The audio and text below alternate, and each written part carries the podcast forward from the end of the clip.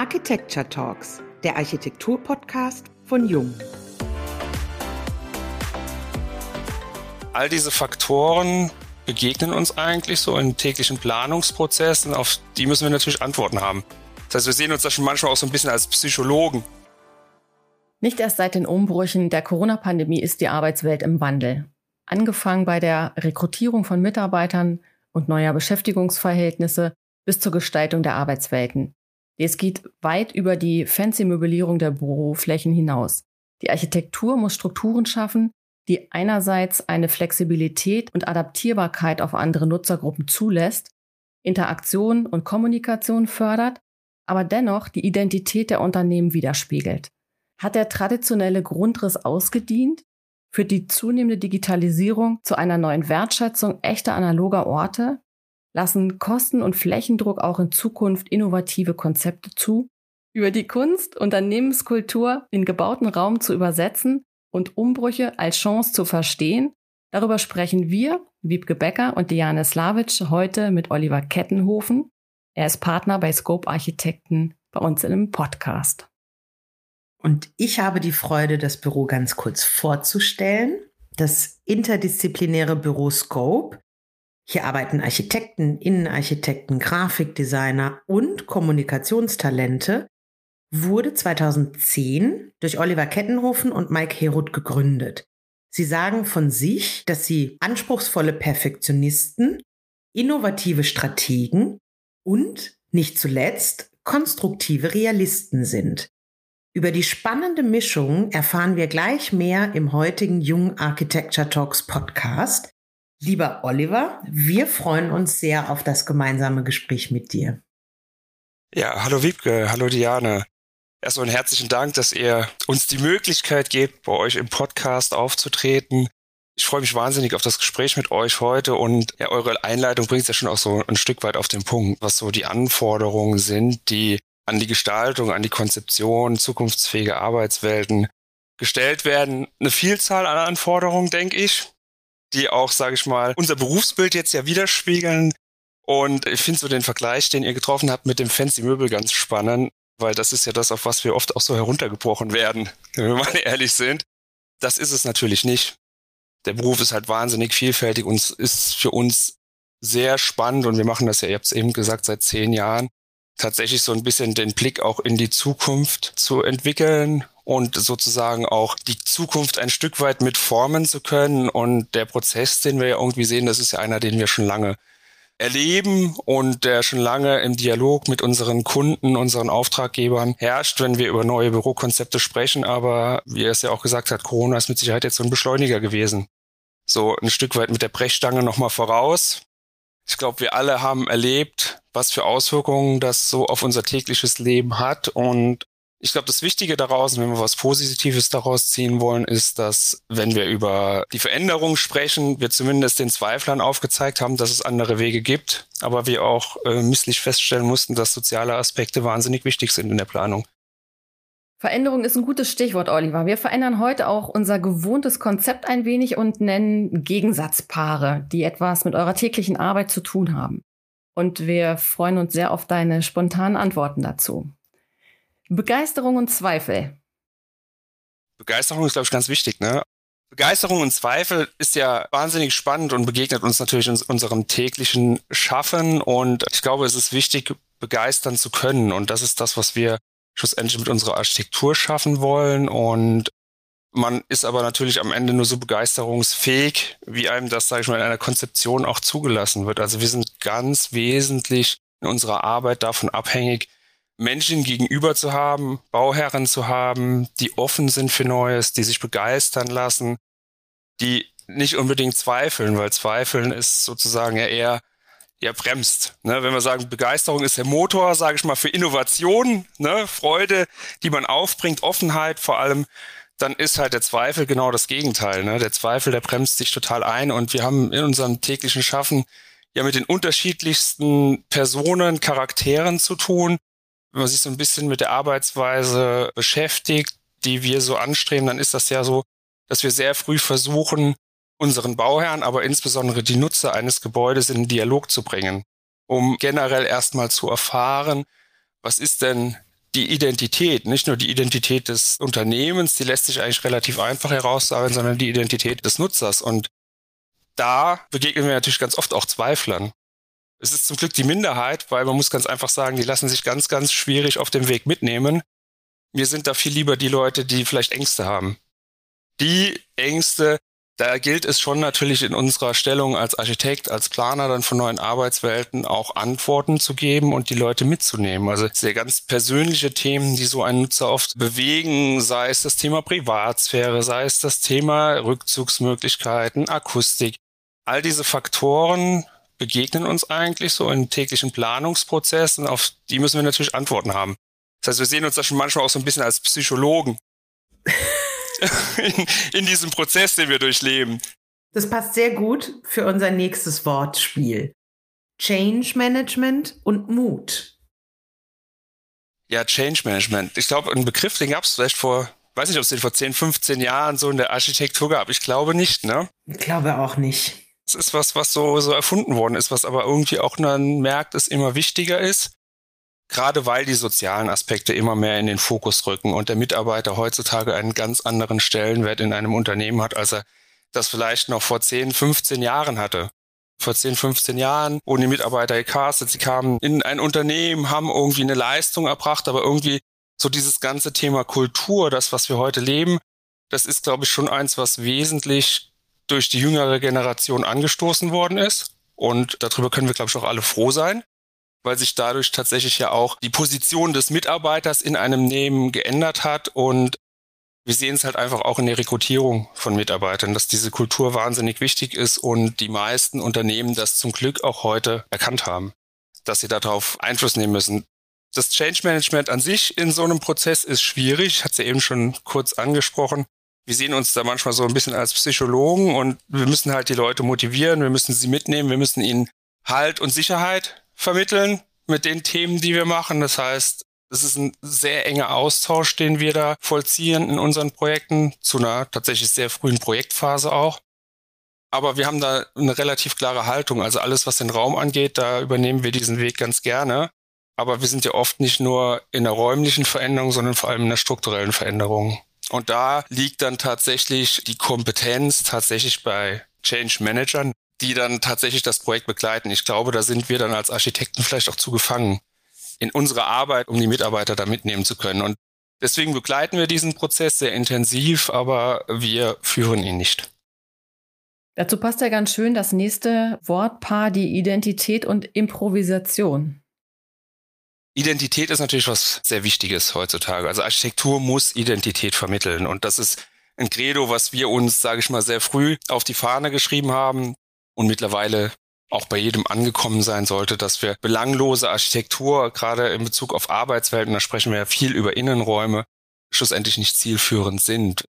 Wir begleiten den Weg jetzt irgendwie seit zehn Jahren und was ganz interessant ist, ist, dass wir einen Partner haben mit der SAP, mit der wir diesen Prozess auch über zehn Jahre verfolgen. Ne? Also dieser Wandel, der wird ja nicht irgendwann abgeschlossen sein, sondern der Wandel wird immer weitergeführt und schlussendlich gibt es neue Einflüsse aus der Arbeitswelt, aus dem Sozialen, die in die Planung mit einfließen und die berücksichtigt werden müssen.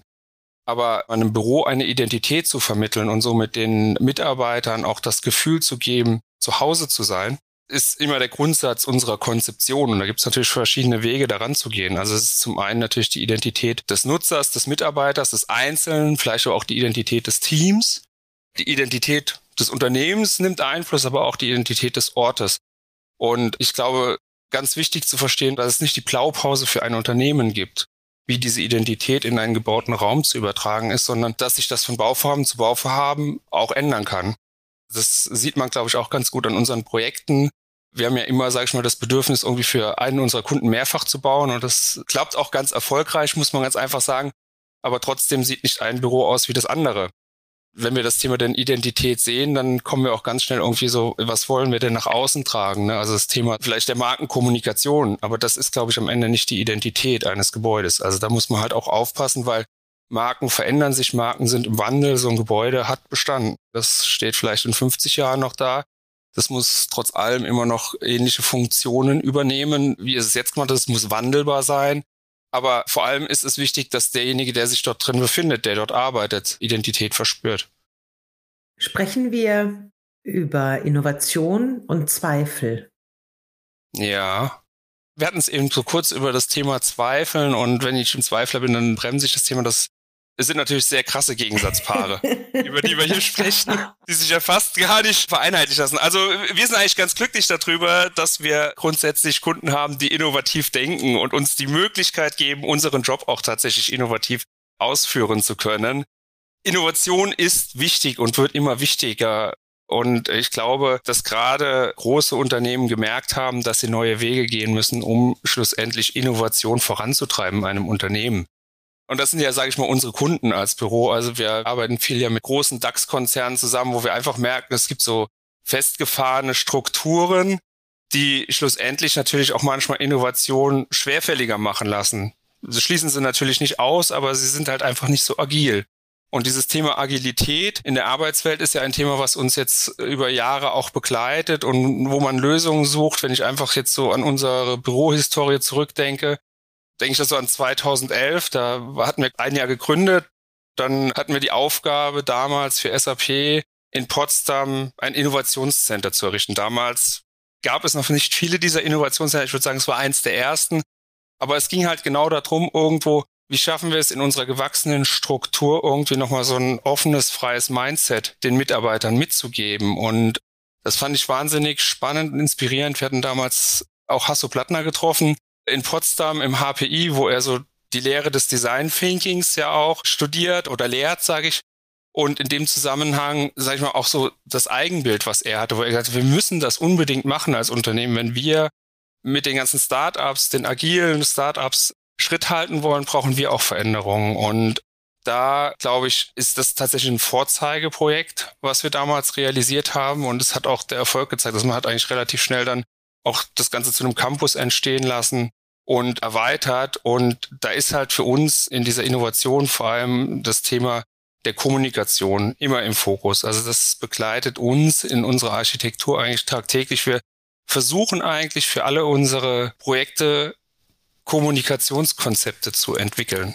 Weil wir der festen Auffassung sind, dass tatsächlich die persönliche Kommunikation eigentlich der einzige Weg ist, um schlussendlich am Ende auch innovativ zu sein.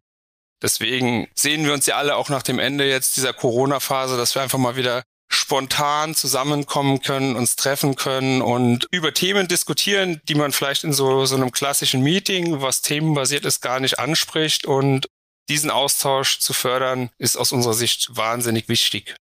Kommunikation zu fördern, Kollaboration möglich zu machen im Unternehmen und den Mitarbeitern die größtmögliche Flexibilität auch mitzugeben. Vielleicht auch einfach mal wieder ein bisschen Spaß miteinander zu haben. Ja. Und damit ja, sind wir auch bei dem nächsten Wortpaar Freiheit und Leitplanken, aber vielleicht auch kein Spaß, kein Nachwuchs? Wenn wir über Freiheiten sprechen und Leitplanken sprechen, sind das ja ja, das eine schließt das andere nicht aus. Also ich glaube, man bewegt sich ja immer in gewissen Leitplanken. Ich glaube, das Wichtige ist, dass man die Fähigkeit hat, Leitplanken zu hinterfragen. Und über dieses Hinterfragen tatsächlich auch nochmal neue Wege aufzuzeigen. Also was natürlich ganz schwierig ist für uns in so einem Schaffensprozess, wenn wir ein Gegenüber haben, was nicht bereit ist, diese Leitplanken tatsächlich vielleicht auch manchmal zu durchsprechen. Und wenn ich die nicht durchspreche, dann komme ich am Ende nicht weiter. Dann werde ich nicht innovativ sein können. Und genau das ist es ja am Ende. Du hast es jetzt auch irgendwie angesprochen mit dem Thema kein Spaß, kein Nachwuchs. Ich glaube, gerade die junge Generation tut sich auch schwer mit Leitplanken. Sie braucht eine gewisse Führung. Das ist unumstritten. Und da muss ich ganz ehrlich sagen, da fühle ich mich manchmal schon alt, obwohl ich es mit Sicherheit nicht bin unbedingt. Also wir gehören vielleicht auch immer noch zu den, immer noch zu den jungen Architekten. Aber es ist schon eine Besonderheit, sage ich mal, dass sich die jüngere Generation sehr, sehr schwer tut mit diesen Leitplanken und es, glaube ich, dann an uns ist, die dann vielleicht schon auch eher Führungsrollen übernehmen, diese Leitplanken vielleicht anders zu spielen, als man das früher gemacht hat. Irgendwo auch ein Gehör dafür zu haben, was sind denn die Bedürfnisse heute? Und die sind mit Sicherheit anders. Manchmal können wir sie vielleicht auch gar nicht so richtig nachvollziehen. Also sie sind uns manchmal auch sehr fremd, muss ich ganz einfach sagen. Mach mal ein Beispiel. Ein gutes Beispiel ist ja Kommunikation finde ich. Also die Kommunikation hat sich ja ganz wesentlich geändert in den letzten zehn Jahren. Und ich kann mich noch dran erinnern, als ich damals in den Job eingestiegen bin, natürlich war das irgendwie unangenehm, das erste Mal einen Telefonhörer in die Hand zu nehmen und irgendwo anzurufen, mit dem Wissen, dass man vielleicht eigentlich ja gar nicht weiß, über was man spricht in dem Moment. Aber das hat sich ja exponentiell nach oben entwickelt, wo ich sagen muss, heute muss man die Leute schon ja fast zwingen, weil man ist so in dieser digitalen Kommunikation. Man schreibt eine E-Mail, man wartet auf ein Ergebnis. Also es zieht sich alles viel mehr. Und ich glaube, das Wichtige, egal in welchem Job man sich befindet, ist eine persönliche Interaktion und die kann nicht per E-Mail stattfinden. Das ist auch die einzige Möglichkeit meines Erachtens, wie ich schlussendlich mich weiterentwickeln kann, mein Wissen stärken kann, nämlich indem ich mit den Leuten in Kontakt trete. Und das ist etwas, was für mich tatsächlich befremdlich ist, dass sich das ändert. Und man merkt es ja jetzt, sage ich mal, auch wenn man dann halt einfach noch vielleicht sich die Generation anguckt, die heute noch gar nicht am Arbeiten ist, wenn ich da einfach so den Blick mal schweifen lasse, da wird das noch extremer, ist zumindest mein Gefühl. Aber greifst du schon eher dann zum Hörer auch, um zu sagen, ich mache das im Telefonat vis-à-vis, -vis, zack, geht besser, hab die Informationen, ist persönlicher? Ja, ich glaube, dass wir das, denke ich, alle so machen. In unserer Generation. Mir ist es auch teilweise viel zu lästig, eine E-Mail zu schreiben. Muss ich ganz einfach sagen. Und nicht unbedingt, weil ich den Schnack nebenher mag und ein bisschen Kaffeeklatsch, sondern weil es einfach länger dauert. Wir haben ein Problem, ich möchte dieses Problem lösen. Was ist der schnellste Weg? Der schnellste Weg ist eine direkte Kommunikation. So ein bisschen stelle ich das auch fest, dass das schon auch ein bisschen altersbedingt ist und mehr per Mail geschrieben wird, anstatt zack mal eben zum Hörer. Ich mache das gerne auch in der jetzigen Situation eher noch auch bewusst zu sagen, ich rufe an, als dass ich schreibe. Weil ja halt so wenig Kontakt sonst auch ist. Was aber auch dazu führt, dass sie eigentlich fast nie erreichbar ist tagsüber. Das stimmt.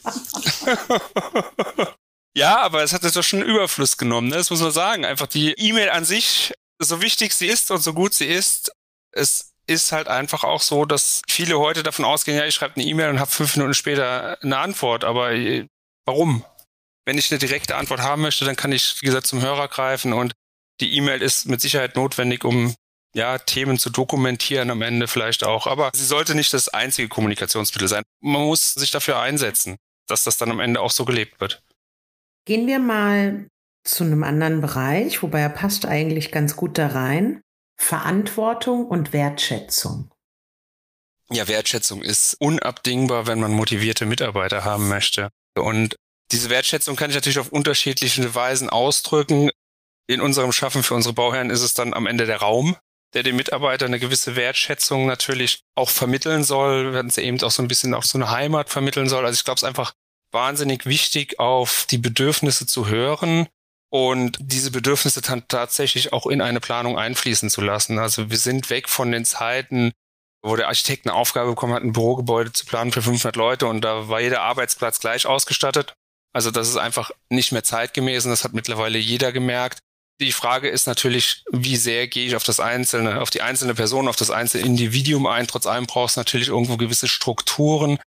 Da gibt es die verschiedensten Möglichkeiten, diese Wertschätzung natürlich auch einen Ausdruck zu geben, gerade jetzt auch im Zuge der Planung. Ihr wart ja noch nicht hier, aber wir sind ja vor anderthalb Jahren umgezogen mit unserem Büro uns vergrößert. Das ist jetzt unser fünftes oder sechstes Büro jetzt in diesen zehn Jahren gewesen und das ist so das erste Mal so wirklich unsere Heimat. Ne? Alles vorher war so ein bisschen auch improvisiert, wie das halt so ist im Startup. Also das Büro, was wir vorher hatten, das hat Mike und ich noch irgendwie in nächtelangen Renovieraktionen selber gestaltet und hier haben wir dann uns eigentlich versucht, auch das aufzubauen, was wir unseren Kunden bieten ist ja irgendwo auch ein Stück weit für uns ja ein Vorzeigeobjekt. Also es macht einfach auch Spaß, dann mit Kunden hier vor Ort Workshops durchzuführen, weil man einfach die verschiedenen Arbeitsmöglichkeiten hier auch abbilden kann. Wie haben wir das gemacht? Wir haben halt auch selbst in unserer kleinen Struktur die Mitarbeiter mitgenommen. Wir haben Bedürfnisse abgefragt. Jeder konnte seine Wünsche auch äußern. Ne? Und diese Wünsche wurden dann am Ende auch berücksichtigt und sind eingeflossen.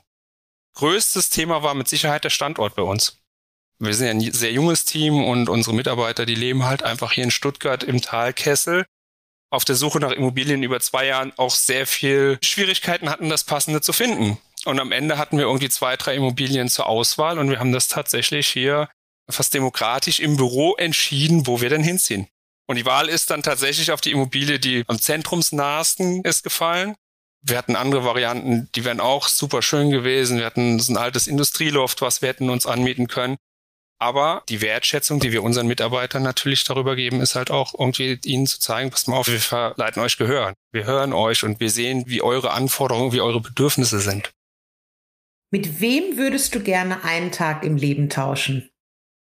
Es gibt so ein paar Fragestellungen, mit denen habe ich mich tatsächlich in meinem Leben bisher wenig befasst. Und mit welcher Person ich tauschen würde, weiß ich nicht. Mir geht es, glaube ich, eher um Erfahrungen, die ich gerne sammeln würde. Da gibt es ja ganz vielfältige Erfahrungen. Also von ganz banalen Dingen vielleicht einfach mal die Welt aus einer anderen Perspektive zu sehen. Sei es in der Schwerelosigkeit oder vielleicht irgendwo in den Höhen oder Tiefen unserer Erde aber ich habe da keine persönliche oder keine Person im Hinterkopf, die ich da irgendwie gerne mal einen Tag tatsächlich betrachten würde. Ich hätte vielleicht ganz gerne mal einen Blick auf mich, aus welcher Perspektive auch immer, aus Perspektive eines Kunden, vielleicht auch aus Perspektive meiner Familie, meiner Kinder, keine Ahnung, was die so. Das kannst du doch heute Abend mal klären. Die Frage stellst du dann deiner Familie mal. Das wäre bestimmt auch ganz spannend, aber ihr habt ja jetzt nicht so das Vorbild, was mir da direkt einfallen würde. Die Kinder würden bestimmt sagen, das ist der coolste Papa überhaupt. Das wäre schön, wenn das so ist. Ja, die sind ja so unbefangen. Das ist tatsächlich eine Fähigkeit, die man sich eigentlich bewahren sollte. Ne? Mit den Erfahrungen, die man so im Leben sammelt, ist das halt auch wahnsinnig schwierig. Man tut halt ganz viele Dinge im Vorfeld abwägen und die direkte Kommunikation, ja, manchmal schadet sie ja nicht, aber man, man stellt sich halt viel zu oft die Frage, was ist die Konsequenz daraus? Manche Erwachsene hören das ja auch nicht so gerne, wenn man so direkt die Dinge anspricht oder ausspricht. Aber manchmal ist es notwendig, ne?